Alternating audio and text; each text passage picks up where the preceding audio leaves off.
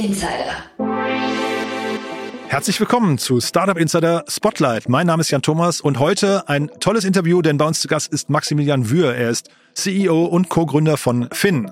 Finn ist ein Automobil-Abo-Anbieter, hat gerade eine beeindruckende 100 Millionen Euro Series C verkündet und hat insgesamt laut Crunchbase schon eine Milliarde Dollar eingesammelt. Und das für ein Unternehmen, das gerade erst 2019, also vor rund vier Jahren gegründet wurde.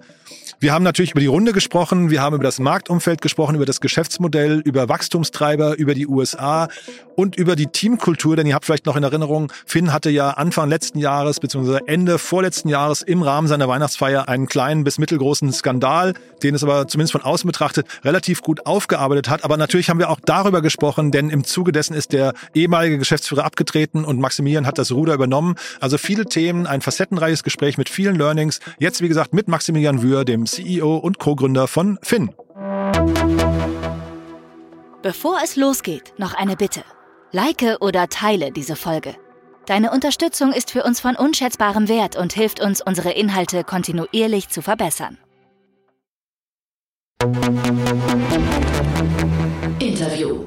Ja, hallo Maximilian. Hi, grüß dich Jan. Ja, freut mich sehr, dass wir sprechen. Und du hast gerade im Vorgespräch noch erzählt, 2023 war kein einfaches Jahr. Zeitgleich erstmal Glückwunsch zur Runde. Ne? Also das ist ja erstmal stark, äh, tolles Ausrufezeichen. Aber erzähl doch mal vielleicht die, die, die Wochen, Monate vor der Runde. Wie war denn 2023? Du sagst, die Rahmenbedingungen waren nicht ganz so einfach, ne? Ja, ich scherze immer, dass wir jetzt wenigstens richtig gut in 2024 starten. Aber äh, nein, also 2023 äh, war bei, beileibe kein einfaches Jahr, auch nicht nur für uns, sondern ähm, für Startups generell. Also Funding war einfach deutlich, deutlich rarer gesät als noch in 2021 oder auch Anfang 2022.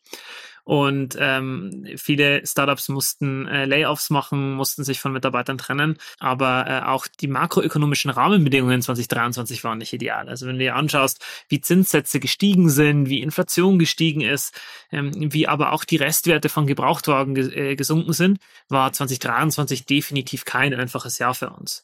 Äh, nichtsdestotrotz bin ich natürlich umso stolzer darauf, dass das Team es geschafft hat, äh, da durch 2023 durchzukommen und im Endeffekt gestärkt daraus hervorzugehen und äh, auch einen neuen Partner zu finden, der uns weiterhin im Wachstum sehr, sehr stark unterstützt. Mhm. Lass uns mal kurz einsteigen. Also wir, ne, oder ganz kurz nur, wir reden ja über wirklich eine signifikante Runde. Das muss man schon sagen. Das ist ja in der heutigen Zeit wirklich außergewöhnlich. Aber bevor wir über die Runde sprechen, erzähl doch mal kurz eure, euer Modell, dass wir die Hörerinnen und Hörer, die euch noch nicht kennen, noch mal kurz abholen, was ihr eigentlich genau macht und warum dieses ganze Umfeld, über das du gerade gesprochen hast, so wichtig ist. Klar, äh, super, super gern. Äh, Finn äh, bietet Autoabos an, bei denen alles außer Tanken bzw. Laden inklusive ist. Das heißt, man kann auf unsere Website fin.com gehen, er findet mehr als 350 unterschiedliche Konfigurationen von Fahrzeugen dort. Innerhalb von weniger als fünf Minuten das Abo bestellen, aussuchen, wie viel Kilometer braucht man, welches Auto genau will man. Und das wird dann innerhalb von Tagen bis wenigen Wochen vor die eigene Haustür geliefert. Und dann kann man losfahren, ohne sich um Zulassung, Versicherung, Wartung, Reparaturen und den, das ganze Zeug drumherum, äh, sage ich immer, zu kümmern. Und hat eben dann eine sehr, sehr einfache All-Inclusive Experience, die deutlich ähnlicher ist wie im E-Commerce und ähm, deutlich digitaler ähm, deutlich unkomplizierter. Ich habe bei Google Ads, glaube ich, gesehen, ihr nennt es rundum sorglos Auto-Abo, ne? Und dann habt ihr es, glaube ich, auch verglichen mit dem Schuhkauf. habe ich mich gefragt, also ist das wirklich so einfach? Äh, sag mal ganz kurz die Stellen, wo wird's denn, an welchen Stellen wird es denn kompliziert? Also ich sage immer, dass es so einfach ist wie Schuhkauf und der Datenpunkt, auf den ich mich stütze, ist, dass die schnellste Bestellung innerhalb von zwei Minuten und 20 Sekunden durchging. Also da hat es wirklich jemand geschafft, innerhalb von zwei Minuten und 20 Sekunden, nachdem ähm, die Person die Seite besucht hat, wirklich die Bestellung abzuschließen. Ich glaube, die Person Person war wahrscheinlich schon mal vorher auf unserer Seite. Also, mhm. ähm, aber das zeigt halt, was unser Anspruch ist. Also das Ganze soll halt in, in, in vier, fünf Klicks gehen. Natürlich muss man Informationen dalassen. Natürlich äh, muss man äh, die Adresse, an die das Auto geliefert werden soll, äh, muss man ein bisschen was zur eigenen Person sagen. Ähm, aber jetzt nichts Aufregendes oder nichts, was man mhm. jetzt nicht auch in dem E-Commerce-Checkout hätte. Aber so diese ganze ID-Check, sag mal ganz kurz, weil das ist ja meistens so, ne, also irgendwie, ich weiß nicht, Schufa-Erklärung, dann ID-Check und solche Geschichten. Das ist wahrscheinlich doch, doch aufwendig. Oder hat man das alles schon vorher gemacht? Ist das nicht Teil dieser zwei Minuten zwanzig? Doch, also der ID-Check Handwerk ist im Endeffekt ein Foto vom Führerschein. Hm. Ähm, das musst du natürlich machen, den musst du zur Hand haben. Aber ähm, ansonsten ist das, ist das sehr, sehr unkompliziert. Also wirklich, du gibst an Vorname, Nachname, Adresse, Geburtstag, Telefonnummer, E-Mail, deine Zahlungsdaten, dein Führerschein und that's it. Hm. Und die Zielgruppe, wen, wen adressiert ihr da? Also wer, wer sind diese Leute, die dann sagen, ich möchte jetzt in zwei Minuten 20 ein Auto haben? Das ist natürlich gar nicht die Zielgruppe. Also die Zielgruppe, und das habe ich ja auch beim Vorstellen gesagt, da glaube ich, geht es wirklich darum, an eine einfache Art und Weise zu kommen, wie man das eigene Auto bekommt. Also ähm, da geht es, glaube ich, eher um die Unkompliziertheit, um die Nutzung, um das um den einen monatlichen Beitrag, äh, dass man sich nicht um versteckte Kosten oder irgendwas anderes Sorgen machen muss. Äh, da geht es deutlich mehr darum, als um, wie schnell ist jetzt wirklich die Bestellung. Ich glaube, dass die Bestellung so schnell ist, zeigt nur, was unser Anspruch auch in anderen Bereichen ist. Und ähm, die Zielgruppe ist äh, zu 50 Prozent Konsumenten und zu 50 Prozent Geschäftskunden. Also wir haben äh, sehr, sehr viele Konsumenten, die sind im Durchschnitt äh, 42 Jahre alt, ähm, leben eher in Vorstädten oder in ländlichen Regionen im Vergleich zu jetzt irgendwie, keine Ahnung, äh, in äh, München, Max Vorstadt oder äh, Berlin Mitte. Ich glaube, in Berlin Mitte braucht man kein Auto oder äh, es kommt immer auf die auf die Familiensituation an, ob man ein Auto braucht oder nicht. Äh, ich will das jetzt auch niemandem absprechen, aber äh, wenn man halt irgendwie eher am Land wohnt, ist es dann halt einfach deutlich deutlich notwendiger oft auch ein eigenes Auto zu fahren und äh, da sehen wir auch den Großteil unserer Zielgruppe. Und bei Geschäftskunden ist eigentlich das gleiche der Fall, nur dass die das Problem von einem Konsumenten mal 50 mal 100 haben, weil sie halt halt äh, unzählige Autos managen müssen und nicht nur eins. Das heißt, das Thema wird für euch wichtiger, dieses ganze Thema B2B höre ich raus, äh, Fahrzeugflotten richtig dann unterzubringen. Wie wichtig ist der Preispunkt hinterher für euch? Also ist das das Hauptargument dann für Leute? Weil du sagst jetzt gerade, es ist so bequem. Das ist der eine, also Komfort ist wahrscheinlich der eine Bereich, aber auch beim Schuhkauf gucke ich wahrscheinlich hinterher dann doch auf den Preis auch, ne? Klar, also man darf halt nicht teurer sein. Also ich, wir wollen keine Preisschlacht machen, wir wollen nicht die günstigsten im Internet sein ähm, aber man darf auch nicht teurer sein als äh, Alternativen. Und dementsprechend ist Preis natürlich auch ein wichtiger Punkt. Und ich meine, äh, Deutsche sind international relativ bekannt dafür, äh, dass sie preissensitiv sind, dass sie sehr, sehr stark auf Preis-Leistung schauen. Und ähm, das sehen wir natürlich auch in unseren Kundengruppen. Und äh, da preislich kompetitiv zu bleiben, ist uns auch sehr, sehr wichtig. Wobei ihr ja nicht nur in Deutschland unterwegs seid, müssen wir auch gleich nochmal drüber sprechen. USA habe ich zumindest gesehen, ist auch ein Markt bei euch. Klar. Aber äh, sagt doch noch was zu eurem Geschäftsmodell. An welchen Stellen verdient ihr Geld und äh, was heißt denn eigentlich? Ich hatte äh, Umsatzzahlen von euch gesehen, das ist aber, glaube ich, immer Außenumsatz gewesen. Da war, glaube ich, von 160 Millionen ARA die Rede. Also was da, wie ist denn so das Verhältnis Innen-Außenumsatz? Was ist genau eigentlich der Innenumsatz? Ja, also wenn du Außenumsatz dir anschauen würdest, dann würdest du die Fahrzeugkosten mit reinnehmen. Das kommunizieren wir normalerweise nicht, weil das keine gute Indikation ah, ja. ist. Ja, genau. Da sind wir in 2023 eher bei so 400 Millionen. Mhm. Ne? Also da sind dann die ganzen Fahrzeuge dabei, ähm, die wir halt äh, verkaufen am Ende der, der Halteperiode. Nichtsdestotrotz, also quasi, wenn wir von 160 Millionen Umsatz reden, dann reden wir immer von annualisiertem ähm, Abo-Umsatz. Das heißt, es sind wirklich die monatlichen Raten, die die Leute zahlen. Wo verdienen wir in unserem Geschäftsmodell Geld? Wir sind im Endeffekt in der Lage, in sehr großen Stückzahlen die einzelnen Komponenten äh, für dieses Abo zu kaufen, also eben das Fahrzeug, dann eben eine, eine, Finanzierung, die Versicherung, die Zulassung und eben an jedem Parameter zu optimieren und äh, zu schrauben, um Kosten zu senken und zu reduzieren. Das heißt, typischerweise haben wir eine bessere Versicherungskondition als ein privater Autokäufer. Äh, typischerweise haben wir, zahlen wir weniger für Zulassung als ein Privatmensch. Und äh, typischerweise haben wir auch deutlich weniger Abschreibungen in unserer Flotte, also weniger Wertverlust des Fahrzeugs, als ein Privater, äh, der sich irgendwie einfach nur ein Auto kauft. Also richtige Skaleneffekte eigentlich, ne, wenn man so möchte. Das heißt, eigentlich müsste ja jetzt nach der Logik oder der Logik folgend, müsste ja eigentlich die aktuelle Runde einfacher gewesen sein als die erste Runde zum Beispiel. Ähm, ich habe, also ich habe das Gefühl, dass desto weiter man mit Startups geht, desto mehr wird's zahlengetrieben einfach. Also es wird nicht wirklich leichter, es wird nur anders. Mhm. Ähm, also man hat einfach weniger Diskussionen. Am Anfang geht sehr, sehr stark darum, was ist deine Vision, was ist dein Ziel, wie sieht der Markt aus, was für äh, qualitative Proofpoints hast du, um deine Behauptungen zu belegen. Und dann nach und nach geht's immer mehr wirklich um harte Daten, um Umsatz, um Margen und so weiter. Und ich würde nicht sa unbedingt sagen, dass es äh, einfacher geworden ist, weil in dem Umfeld von 2023 ein signifikantes Wachstumskapital aufzunehmen ganz schön schwierig war. Wir haben mit ähm, Investoren Anfang Q2, Ende Q2 gesprochen, die gesagt haben, hey, wir schauen uns aktuell gar keine neuen äh, Deals an, weil wir hm. uns um unser Bestandsportfolio kümmern. Und das macht es natürlich nicht leichter. Was macht das dann aber mit einem selbst, wenn du, wenn du plötzlich äh, Absagen, obwohl man ein tolles Modell hat, aber dann Absagen bekommst von, von sagen wir, Kapitalgebern, deren Unterstützung man eigentlich dringend bräuchte? Ähm, kommt man da in so eine Zitterpartie oder wie ist das? Also wenn ich für, für mich persönlich spreche, ich habe eigentlich äh, über das komplette letzte Jahr ein gutes Gefühl gehabt, weil ich das Team, äh, das hinter der Firma steht, also man ist ja da nicht alleine, ähm, bombastisch ist und äh, dementsprechend ich immer quasi in der in der Arbeit äh, im Team und äh, mit den mit den ganzen Talenten, die wir bei Finn haben, ein extrem gutes Gefühl gehabt habe. Und äh, deswegen hatte ich nie da irgendwie größere Unsicherheiten oder oder oder Zweifel oder große Angst. Natürlich ist halt sehr, sehr viele Neins zu hören immer anstrengend und das zehrt dann Energie. Und das ist auch nicht das, wo ich das Gefühl habe, dass man am besten drin ist, ne? Also, oder wo ich am besten drin bin. Ne? Also ich glaube, ich bin deutlich, deutlich besser zu bauen und ähm, die Firma voranzubringen, als jetzt irgendwie Investoren zu bespaßen und 40 Calls die Woche zu machen, um äh, hoffentlich den idealen Partner zu identifizieren. Mhm. Trotzdem, ähm, mir hat mal jemand gesagt, dass äh, die, das Undankbare bei einem CEO ist ja eigentlich, man, du hast gerade gesagt, man ist ja nicht alleine, du hast das Team und so weiter, aber diese Unsicherheiten, Zweifel und Ängste, man kann die auch nicht ins Team reintragen. Ne? Das heißt, es ist ja auch so ein bisschen, ich weiß nicht, gibt es dann so, hat man dann so seine Sounding Boards irgendwo, seine, seine Buddies, mit denen man abends nochmal irgendwie, einen, ich weiß, einen Whisky trinken geht und sagt, hey, pass mal auf, lass mal gemeinsam kurz über die Situation heulen, ja? Also ich, äh, also klar, äh, natürlich, hat man glaube ich immer, dass man äh, im privaten Umfeld Leute hat, mit denen man Sorgen, Ängste, ähm, Rahmenbedingungen teilt. Ich versuche das aber auch relativ transparent in dem Senior Leadership Team, das wir haben, also mit meinen Co-Geschäftsführern, aber auch mit den anderen Mitgründern zu teilen und darüber halt auch sehr, sehr transparent zu sprechen. Und wir versuchen auch in der Firma transparent zu sein. Äh, wo, wo stehen wir aktuell? Wie viel Geld haben wir noch? Wie lange reicht es? Und da eben auch äh, Transparenz zu schaffen. Mhm.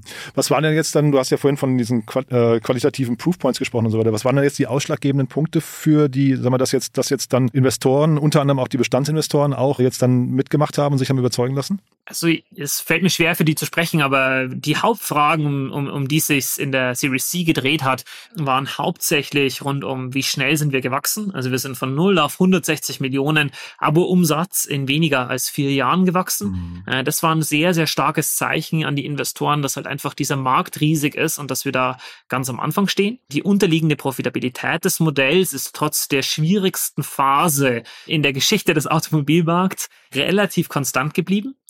Und wir konnten dabei eben auch noch eine hohe Loyalität und eine hohe Kundenzufriedenheit zeigen.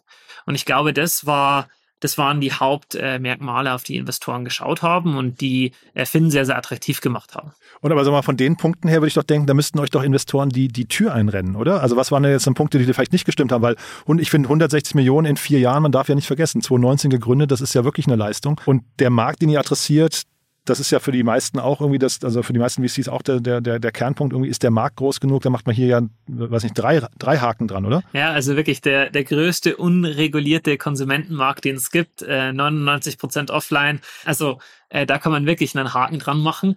Ähm, natürlich, also wir, wir fallen dann auch in ein paar Aspekten halt ein bisschen aus dem Muster. Also viele ähm, Investoren funktionieren halt so, dass sie sehr, sehr schnell Pattern Recognition machen. Also sie versuchen Muster zu erkennen mhm. und dabei halt dann sehr, sehr schnell am Anfang Ja oder Nein zu sagen. Und wir passen jetzt nicht so ganz klassisch in ein konkretes Muster rein.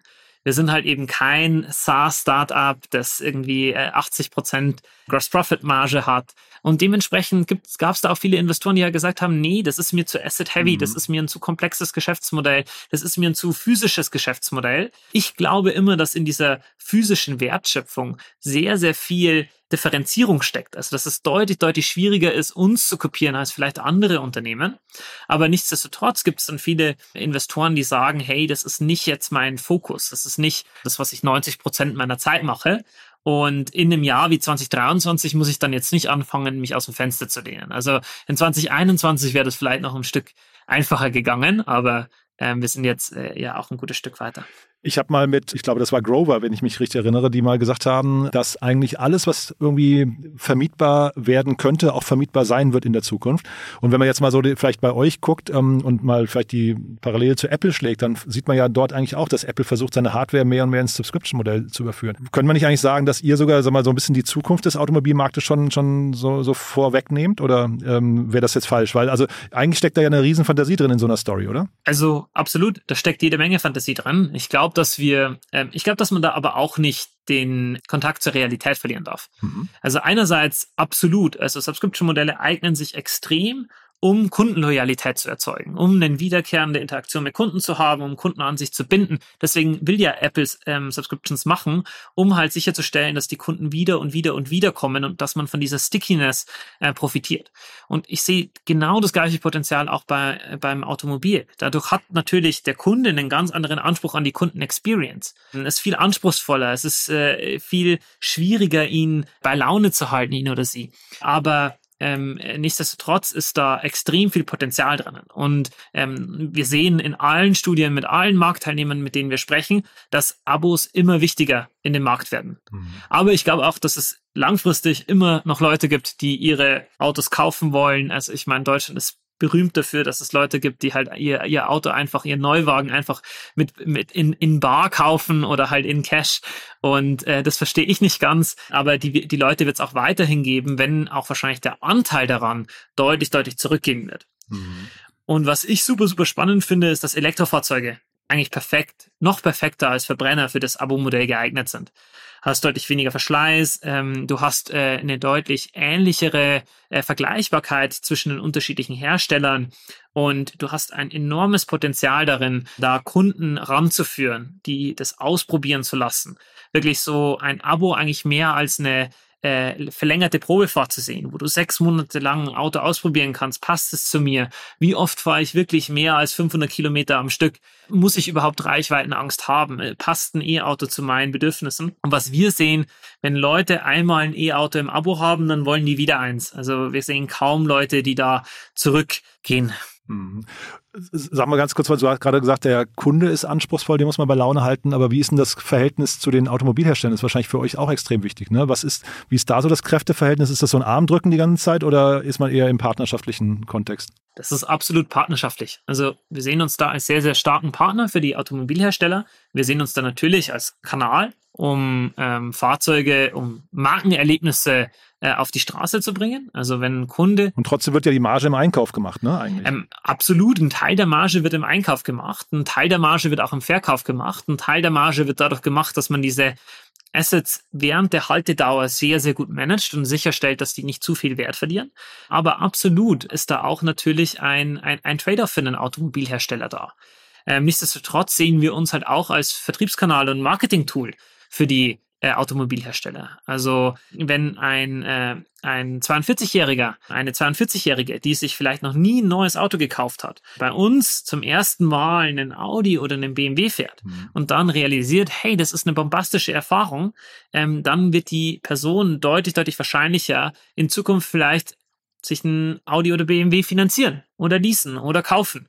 Und dadurch ist es halt auch der perfekte Einstieg. Ist das auch Teil eurer Story, eurer, eurer Kommunikation in Richtung der, der äh, Automobilhersteller? Weil das ist ja ganz spannend. Ne? Ich kenne das von Glossybox noch, die ja das geschafft hatten damals, von auf beiden Seiten quasi die Hand aufzuhalten. Ne? Da hat quasi der Endkunde gezahlt und der Markenanbieter, ähm, weil es halt eben als Marketingkanal irgendwie funktioniert hat und trotzdem der Mehrwert so hoch war. Kriegt ihr das auch hin, dass ihr sagt, hey, pass mal auf, wir bringen, wir, wir führen hier Kunden an eure Marke, zum Beispiel Audi ran? Also absolut. Also wir, wir äh, positionieren uns äh, dementsprechend sehr, sehr stark gegenüber den OEMs, aber mhm. ähm, die OEMs zahlen jetzt nicht dafür. Also zumindest. Nee, da, das nicht. Nee, da, aber, aber es ist ja trotzdem ein super Argument eigentlich, wenn man das anführen kann. Ne? Klar, also wir sehen ja. uns da sehr, sehr stark als Marketing und auch als Branding-Tool. Also mhm. ähm, für viele auch neue Hersteller oder auch für viele Hersteller, die mehr Elektroautos auf die Straße bringen wollen, ist es eine riesige Herausforderung, ähm, Leute in die Sitze zu bekommen. Und da sind wir ein sehr, sehr spannendes Tool, um beispielsweise bei einem Peugeot, bei einem Citroën zu zeigen, hey, die Elektroautos sind sehr, sehr gut. Ähm, die äh, funktionieren auch und äh, die machen auch Spaß. Und dementsprechend äh, sehe ich da schon ein, ein riesiges Potenzial. Ich hatte in einem Artikel gelesen, dass ihr 30, knapp 30 Marken an, äh, anbietet. Ich habe aber jetzt auf der Seite bei euch 14 nur gefunden. Ähm, ist das quasi so tagesaktuell variierend oder, oder sind das quasi immer Verhandlungen, die mal, also zum Beispiel Tesla habe ich gesehen, kommt jetzt glaube ich erst, ne? Äh, ist aber noch nicht auf der Seite gerade. Ähm, wie, wie ist da das Verhältnis? Also Tesla ist einer, einer der, der, der, der größeren Partner, würde ich sagen. Also von Tesla haben wir aktuell, äh, glaube ich, ungefähr 3000 Fahrzeuge in der Flotte. Tatsächlich, ach ja. Genau. Und also die 30 Marken sind Marken, mit denen wir in der Vergangenheit zusammengearbeitet haben. Also das heißt, wo wir mindestens ein Auto mal gekauft haben. Ich glaube, es gibt jetzt irgendwie keine Marke, wo wir irgendwie nicht mehr als 100 gekauft haben, aber wo wir halt zumindest mal in einem, einen Kaufvertrag unterschrieben hatten, einen Partnerschaftsvertrag unterschrieben hatten. Oh. Und ähm, wir zeigen auf der Website natürlich immer nur das an, was, wo wir wirklich eine sehr, sehr hohe Verlässlichkeit haben, was die Lieferbarkeit angeht. Jetzt gibt's aktuell in der Automobilindustrie, äh, Logistikengpässe, gibt immer wieder Probleme, gibt immer noch Lieferschwierigkeiten äh, aufgrund. Äh, ja, Tesla hat Produktionsstopp, glaube ich sogar, ne? Genau, also aufgrund der Supply Chain jetzt irgendwie mit mit mit Israel und Ukraine gibt's äh, oder ähm, jetzt gerade am Horn von Afrika gibt's immer wieder Probleme, aber mhm. äh, wir versuchen nur das anzuzeigen, wo wir wirklich auch eine hohe Indikation haben, dass das Fahrzeug wirklich zu dem Zeitpunkt geliefert werden kann und zeigen jetzt nicht an, was ist irgendwie in drei Monaten im Zulauf auf. Auch wenn es natürlich auch für Kunden spannend ja, ist. Ja, spannend. Weil ich dachte jetzt quasi, ich hatte bei euch gesehen, Polestar ist ja, glaube ich, ein Chinese, wenn ich es richtig weiß, und NIO auch. Ne? Ich hatte jetzt schon gedacht, dass du mir quasi sagen kannst, dass Tesla schon quasi, weiß nicht, das Interesse an Tesla zurückgeht, weil die Chinesen jetzt gerade äh, immer wichtiger werden. Das würde ich so nicht sagen. Also auch Tesla ist ein sehr, sehr attraktiver Hersteller, hat gutes, gutes, gute, gute Preis-Leistung, hat sich natürlich mit der mit dem Preisverfall über die letzten Jahre keine Freunde gemacht in der Industrie. Aber nichtsdestotrotz sehen wir sowohl bei etablierten Herstellern als auch bei Challengern ein sehr, sehr hohes Interesse mhm. an Elektroautos generell. Also die Leute wollen einfach unterschiedliche Marken ausprobieren und äh, haben, haben Lust auf neue Elektrofahrzeuge. Sag doch nochmal was, ich hatte bei Crunchbase gesehen, da steht, ihr habt eine Milliarde schon eingesammelt. Äh, ob das richtig ist, weil du hast ja vorhin gesagt, komplex, äh, physisch, asset-heavy und so weiter und so fort, aber hat das damit zu tun, dass ihr eben auch wirklich so kapitalintensiv seid, dass ihr eben sehr viel Venture Debt oder, oder äh, Working Capital oder sowas äh, äh, aufnehmen müsst oder wie, wie ist euer Finanzbedarf? Also ein Großteil dieser Milliarde, die mhm. du auf Crunchbase siehst, ist Fremdkapital, um die Fahrzeuge zu finanzieren. Das heißt, das taucht auch auf unserer Bilanz als Fremdkapital auf, aber für jeden Euro Fremdkapital steht ein Euro oder mehr, sogar mehr als ein Euro in Assets gegenüber, also in Fahrzeugen, die auch auf unserer Bilanz sind. Und dementsprechend ist, äh, klingt es nach sehr, sehr viel Geld, aber damit kann man dann halt eben äh, Autos kaufen und äh, die Kunden zur Verfügung stellen. Langfristig ist das Ziel, ähm, da deutlich asset-lighter zu werden, also diese Fahrzeuge von der eigenen Bilanz runterzubekommen und eher mit Banken oder auch Finanzdienstleistern, äh, Finanzunternehmen zu partnern, um äh, die Fahrzeuge auf deren Balance Sheets äh, zu packen. Warum müssen die überhaupt äh, sag mal, auf ein Balance Sheet drauf? Warum könnten die nicht bei VW zum Beispiel bleiben? Also warum könntet ihr nicht quasi im Auftrag von VW einfach so ein Layer äh, aufziehen und sagen, ihr vermietet mit einem Aufschlag das einfach weiter? Hm, also VW will am Ende des Tages immer noch viele Fahrzeuge verkaufen. Also das muss dann von äh, dem, äh, dem VW Pkw äh, Sheet muss das runter, damit das dann als Verkauf gilt. Dann gibt's natürlich die VW Bank und äh, die VW Bank beziehungsweise VW Financial Services ist einer unserer größten Finanzierungspartner. Also da haben wir auch 160 Millionen äh, oder mehr als 160 Millionen äh, an, einer, an einer Finanzierungslinie, die uns eben diese Fahrzeuge zur Verfügung stellen und wo wir dann wirklich nur eine monatliche Rate zahlen, dann das Ganze kombinieren eben mit der Zulassung, mit der Versicherung, mit der Logistik etc äh, um eine gute Kundenerfahrung hinzustellen. Ähm, also wir partnern da auch äh, teilweise sehr, sehr eng mit den Herstellern, also auch was die Finanzierung angeht. Ähm, aber nichtsdestotrotz ist es äh, wichtig, da auch äh, alternative und unabhängige Finanzierungsmechanismen zu haben, ähm, dass, sodass man Hersteller unabhängig auch äh, Fahrzeuge finanzieren kann. Du würdest also nicht sagen, dass auch ein VW irgendwann Richtung Apple guckt und sagt, also wie macht das eigentlich hier der Branchenprimus und, und sagt, eigentlich müssen wir auch mehr in dieses Vermietgeschäft, ins Abo-Modell? Ich glaube einfach, dass der Fahrzeugmarkt strukturell anders ist als der Smartphone-Markt und äh, da einfach eine deutlich größere Fragmentierung da ist und deswegen äh, Vertriebskanäle deutlich indirekter sind. Also wenn man sich auch anschaut, wie viel der Geräte vertreibt Apple direkt und wie viel Geräte vertreibt ein Apple über äh, Retail oder eben auch über äh, Amazon etc., dann äh, nutzen die auch unterschiedliche Channel. Und ich glaube, so wird es im Automobilbereich auch sein, dass es einfach unterschiedliche Kanäle gibt, wie halt beispielsweise ein Händlernetzwerk, wie beispielsweise Vermieter, äh, die es bereits seit Jahrzehnten gibt, aber auch ein Finn, äh, die alle einen unterschiedlichen Platz in dieser Wertschöpfungskette haben und den Herstellern unterschiedliche Vorteile bieten. Jetzt haben wir gerade Polestar, NIO und Tesla angesprochen und damit quasi den Verweis auf die Elektromobilität schon äh, gesetzt. Wie, wo stehen da die Deutschen? Also ich habe ja bei euch gesehen, dass ihr da, da, mehr und mehr jetzt investieren möchtet, aber wo stehen da die deutschen Anbieter? Ähm, die deutschen Anbieter sind da ähm, unterschiedlich weit. Also ähm, ein BMW, ein Audi haben ein attraktives Elektroauto-Portfolio, das aber immer noch im Vergleich zu den Verbrennern relativ teuer ist. Während ein äh, VW sich beispielsweise noch mit dem äh, Elektroportfolio ein bisschen schwieriger tut. Äh, nichtsdestotrotz äh, sind die deutschen Hersteller beileibe nicht äh, abgehängt, was Elektromobilität angeht. Ähm, aber äh, da preislich, äh, glaube ich, sind die eher am, am teureren Ende äh, was die Modellpalette angeht. Mhm. So, hattet ihr eure Bewertung eigentlich kommuniziert? Ich hatte bei einem Artikel hier, glaube ich, auf Starting Up war das gelesen, dass ähm, die Bewertung auf 600 Millionen gestiegen ist. Wurde das von euch quasi offiziell verkündet oder ist das eine Mutmaßung gewesen? Das wurde von uns offiziell verkündet stark, ne? Also innerhalb von vier Jahren. Was würdest du denn, lass uns mal über diese vier Jahre reden. Was sind denn diese, sagen wir, aus deiner Sicht wichtigsten Erfolgsfaktoren gewesen oder die, die, die Dinge, die ihr richtig gemacht habt, die jetzt auf diesen Erfolg eingezahlt haben? Ähm, das Allerwichtigste ist, das mit den richtigen Menschen zu machen und ein tolles Team zu haben. Das, das ist, glaube ich, wirklich der Erfolgsfaktor Nummer eins, der mir persönlich sehr, sehr viel Energie gibt, äh, aber auch der ausschlaggebend war, dass dieses Wachstum überhaupt möglich ist. Ich glaube, andererseits hilft es natürlich, in einem Markt unterwegs zu sein, der absolut riesig ist. Also wir sind aktuell in Deutschland, machen wir, Deutschland und den USA machen wir 0,03 Prozent von äh, dem Markt aus, den wir langfristig als adressierbar ansehen. Also das ist einfach verschwindend gering in dieser Größe, ähm, die wir aktuell haben. Mhm. Und äh, wir haben auch äh, einfach äh, sehr, sehr, sehr hart daran gearbeitet. Also es war auch viel harte Arbeit rund um äh, Finanzierung, rund um die Rahmenverträge mit den Herstellern. Das am Anfang loszutreten, äh, war alles andere als leicht. Mhm. Äh, du, apropos Team, ne? jetzt müssen wir mal ganz kurz ein, äh, bisschen unangenehmeres Thema nochmal vielleicht äh, aufarbeiten. SZ hat getitelt, Autoanbieter Finn bekommt frisches Geld, trotz MeToo-Skandal des Chefs. Das war ja wahrscheinlich in 2023 auch ein, ein blöder Moment für euch. Ne? Ähm, kannst du nochmal vielleicht aus deiner Sicht beschreiben, wie du das Ganze wahrgenommen hast und auch vielleicht nochmal, wo ihr da heute steht? Also ich glaube, wir, wir stehen heute an dem Punkt, wo wir das als Unternehmen ähm, sowohl intern gut aufgearbeitet haben, ähm, die, die Mitarbeiter sehr, sehr stark hinter dem äh, Führungsteam stehen, aber halt eben auch wir äh, das extern immer mehr hinter uns äh, gelassen haben.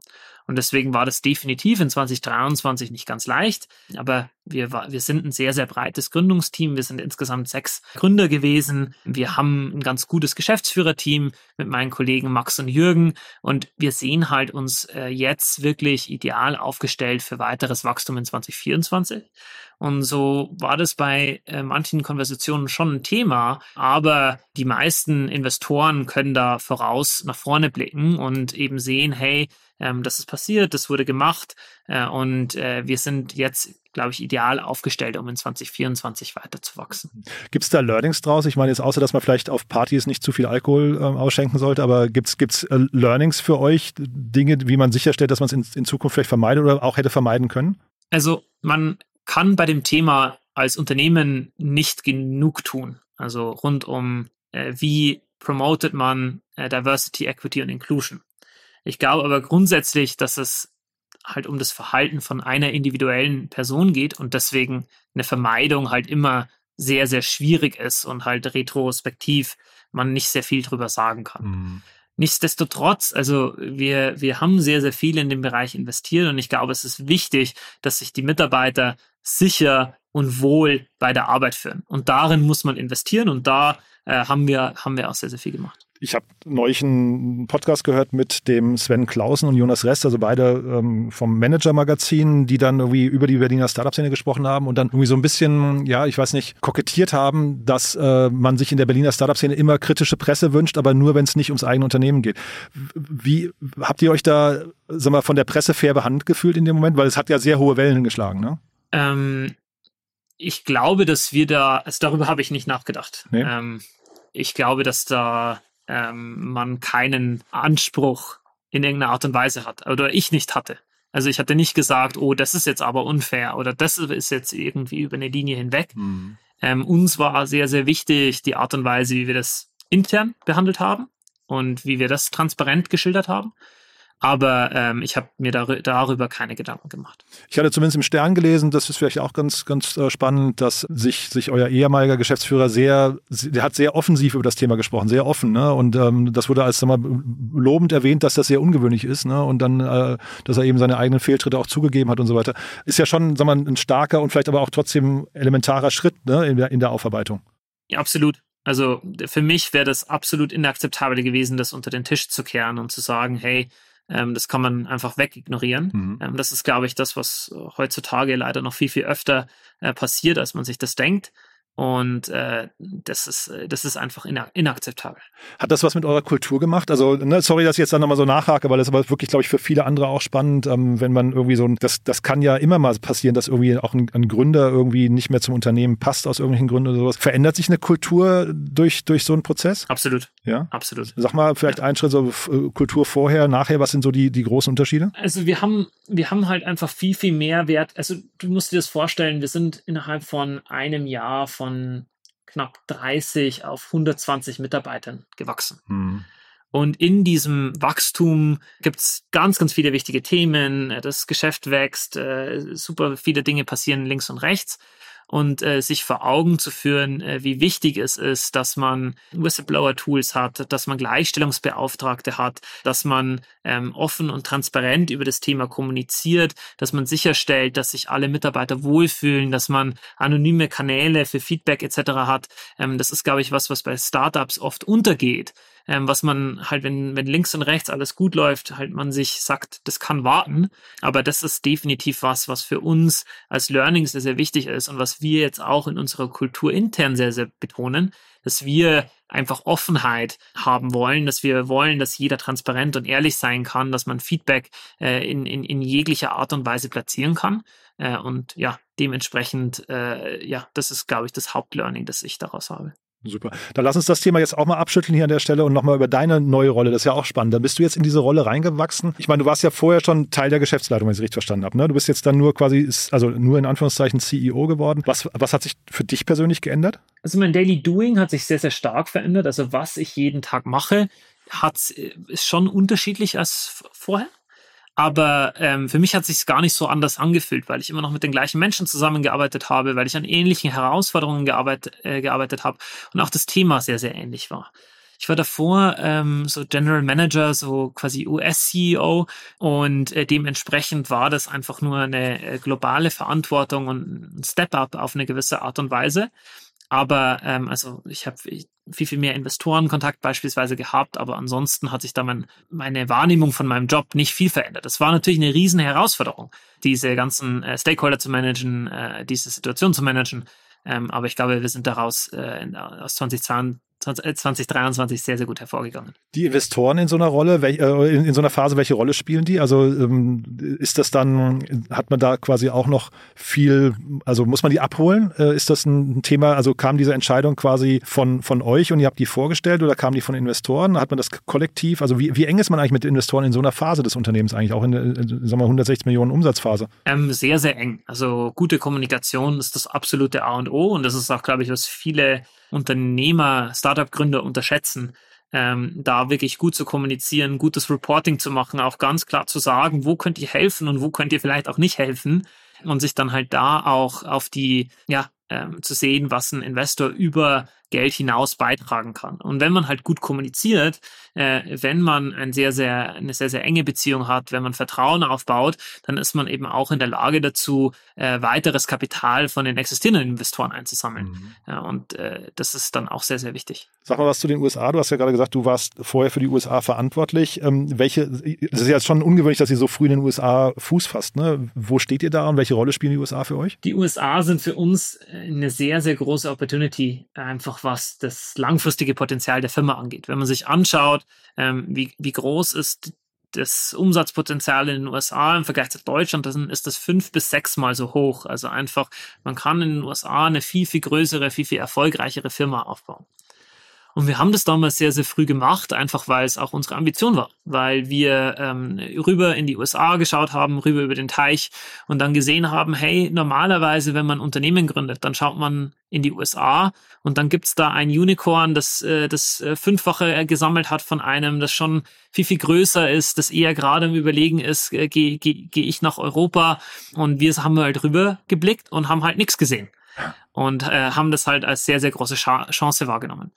Ähm, wir hatten natürlich mit dem Launch in den USA in 2022 äh, extrem schlechtes Timing. Mhm. Also wenn du dir dann halt anschaust, wir sind halt in diese ganzen Zinserhöhungen, in diese Restwertschwierigkeiten reingelauncht, sind dann sehr, sehr schnell gewachsen, aber sind äh, gerade in der Phase, wo wir halt versuchen, die USA so schnell wie möglich auch ähm, profitabel zu bekommen. Und das ist aktuell der starke Fokus. Was gibt's denn eigentlich, also das klingt ja nach einem richtig schönen Playbook, was ihr mittlerweile habt, ne? Was gibt's denn eigentlich noch für Unbekannten bei euch? Also gibt's Dinge, wo ihr noch, äh, sag mal, noch Hypothesen getrieben seid und noch keine Proofpoints habt? Oder ist eigentlich jeder Bereich schon mal, jetzt mal ab, abgesehen von noch andere Länder oder sowas, aber ähm, ist eigentlich jeder Bereich schon bekannt? Nee, also du, man hat immer ganz viele Hypothesen. Also, und das halt auf natürlich unterschiedlichen Ebenen. Ne? Also, äh, das geht davon äh, rum, also die Art und Weise, wie wir Produktentwicklung machen, ist sehr, sehr stark hypothesengetrieben, sehr, sehr stark AB-Test getrieben, weil wir einfach glauben, hey, wir haben nicht die Weisheit mit dem Löffel gefressen, wir wissen nicht, was Kunden wollen und deswegen ist es das Einfachste und das Beste, halt Kunden unterschiedliche Optionen zu zeigen und halt wirklich zu testen und halt zu verstehen, was ist das die beste Option. Und äh, darüber hinaus geht es auch äh, sehr, sehr stark darum, äh, das sich auch auf einer Offering Seite beizubehalten. Also, dass wenn wir uns überlegen, hey, wie könnte das Produkt in drei, vier, fünf Jahren ausschauen, da dann nicht zu sagen, so, hey, das klappt jetzt alles super und wir werden jetzt irgendwie faul und fett, sondern sich wirklich zu überlegen, wie können wir mehr Mehrwert für den Kunden schaffen? Wie können wir eine bessere Erfahrung garantieren? Wie können wir sicherstellen, dass unsere Kunden noch glücklicher werden? Und äh, das hat bei uns ein sehr, sehr starkes Augenmerk. Mhm. Ich habe äh, vielleicht nochmal kurz zu eurer technischen Seite auch in dem Kontext. Ne? Ich hatte ähm, bei euch auf der Webseite gesehen, ihr habt dann irgendwie 45 plus APIs. Ihr habt sogar von, weiß nicht, ähm, ähm, ihr habt sogar so Sachen wie Retool und Air, äh, Airtable und sowas ähm, oder Make. Habt ihr dann irgendwie äh, integriert? Warum ist das so wichtig für euch? Ja, am Ende des Tages, weil das die einzige Art und Weise ist, wirklich eine Kundenerfahrung zu skalieren. Also Technologie ist das Herzstück der Firma.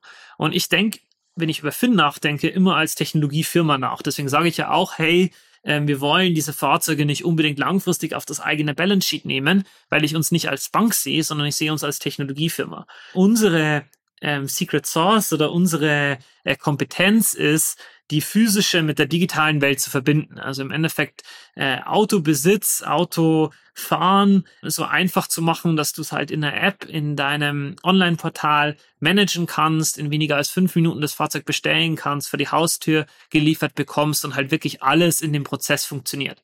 Und das ist alles andere als leicht, wenn du mehr als 150 Service-Dienstleister hast, wenn du da sehr, sehr viele unterschiedliche Parteien koordinieren musst, wenn die äh, Verbindlichkeit der Lieferungen mal besser, mal schlechter ist. Und dementsprechend äh, ist das ein sehr, sehr starker Fokus von uns, wirklich alles zu automatisieren, was wir können. Und wir sind da sehr, sehr pragmatisch. Ähm, ich rede da eigentlich auch sehr, sehr gerne drüber, ähm, dass wir sehr, sehr oft versuchen halt zu sehen, was ist das Problem eigentlich und was ist jetzt wirklich die beste Technologie und die einfachste Technologie, um ein Problem zu lösen. Und manchmal brauchst du halt Pro-Code, also manchmal musst du dann halt wirklich was in Python oder in JavaScript oder was auch immer äh, bauen und dann deployen und dann halt irgendwie maintainen und testen. Aber manchmal reicht's auch, wenn du Business-Mitarbeitern die richtigen Tools gibst, damit sie Prozesse automatisieren können. Und so ist es zum Beispiel, dass wir ungefähr äh, sechs Millionen äh, API-Transaktionen äh, auf professionellen Code haben, aber ungefähr 18 Millionen pro Tag auf äh, Automatisierungsplattformen wie zum Beispiel Make.com. Und dadurch kannst du halt wirklich es ermöglichen, dass jeder Mitarbeiter Dinge automatisieren kann, ähm, Prozesse skalieren kann und eben sich selber auch, also äh, langweilige Arbeit ähm, automatisiert. Ne? Also das ist, glaube ich, auch was, was uns sehr, sehr wichtig ist, dass die Mitarbeiter an den sinnvollen Dingen arbeiten und nicht an, keine Ahnung, irgendwie Dinge von links nach rechts kopieren. Wie kriegt man sowas in Mitarbeiter eigentlich rein? Das ist ja ein starkes Mindset. Ne? Ich hatte es bei euch auf der Website auch gesehen, API First by Nature und Do It, Do It, Automate It. Ähm, schon spannend, ne? aber wie kriegt man das? Also du musst ja auch die richtigen Leute dafür haben eigentlich. Ne? Ja, also du, es ist, fängt an damit, welche Leute stellst du ein. Es geht weiter damit, wie bildest du die aus. Also ähm, unser CTO macht dann da auch sehr, sehr viel interne äh, Knowledge Sessions dazu. Hey, wie kann man das besser machen? Wie mach, was sind die Best Practices, die wir im Unternehmen haben? Von wem könnt ihr dort lernen? Aber dann halt eben auch einfach konstant dieses, diese Mantren zu reiterieren. Also wirklich halt an jeder Stelle im Unternehmen zu sagen, so, hey, äh, warum ist das nicht automatisiert? Warum ist das nicht automatisiert? Und am Ende des Tages muss man äh, das vorleben und sicherstellen, dass die Mitarbeiter das auch sehen und äh, man dann eben immer mehr äh, positive Effekte davon bekommt und dann halt sich auch wirklich so ein Ökosystem aufbaut auf eine Art und Weise. Also wir haben dann halt fünf, sechs Leute in der Firma, die da fast so als Evangelisten äh, vorne dran stehen und halt für halt diese No-Code-Automatisierung stehen, andere Leute unterrichten, äh, da auch auf Konferenzen gehen, wirklich Experten in dem Bereich sind äh, und, uns, und uns so äh, dort weiter voranbringen. Mhm. Wann ist eigentlich so eine Maschine, die ihr da baut, wann ist die fertig? Also ist dann Ende absehbar, ähm, dass, dass man irgendwann sagen kann, man konzentriert sich eigentlich nur noch auf die Kundengewinnung oder ist das quasi ein, ein ongoing Prozess, weil sich die Marktbedingungen und ich weiß nicht, die Partner und so weiter immer ändern? Also ich würde sagen, dass diese, Masch diese Maschine zu bauen nie fertig ist. Also ich glaube, dass da immer Dinge gibt, die wir deutlich, deutlich besser für den Kunden machen können und äh, wir auch die Ambition haben, wirklich eine Kundenerfahrung mhm. zu bauen, die vielleicht auch mal über ein Abo hinausgeht. Und dementsprechend glaube ich, dass da äh, definitiv kein Ende in Sicht ist und hoffentlich auch eins nie kommen wird. Prima, Maximilian, dann bin ich mit meinen Fragen eigentlich durch. Du kannst vielleicht kurz zum Schluss, sucht ihr Mitarbeiter noch gerade? Hatte ich jetzt gar nicht geschaut. Äh, doch, wir suchen auf alle Fälle Mitarbeiter und wir ja. suchen sogar auch Mitarbeiter, was diese Automatisierungsthemen angeht. Wir suchen Mitarbeiter ähm, auch was Finance angeht, also in unterschiedlichsten Bereichen und äh, freuen uns äh, immer sehr über Bewerbungen. Super. Du, da hat mir das großen Spaß gemacht. Weiterhin viel Erfolg und ich freue mich aufs nächste Gespräch dann, ja? Danke dir, Jan. Hat mich auch gefreut. Bis dann. Bis dann. Ciao. Ciao, ciao. Dir hat das Thema der Folge gefallen und du willst dein Wissen vertiefen? Auf www.startupinsider.de/slash podcasts findest du mehr als 2500 unserer Podcast-Folgen sowie viele weitere Podcast-Kanäle aus dem Startup-Ökosystem. Filter ganz einfach nach deinem Thema oder suche nach individuellen Inhalten.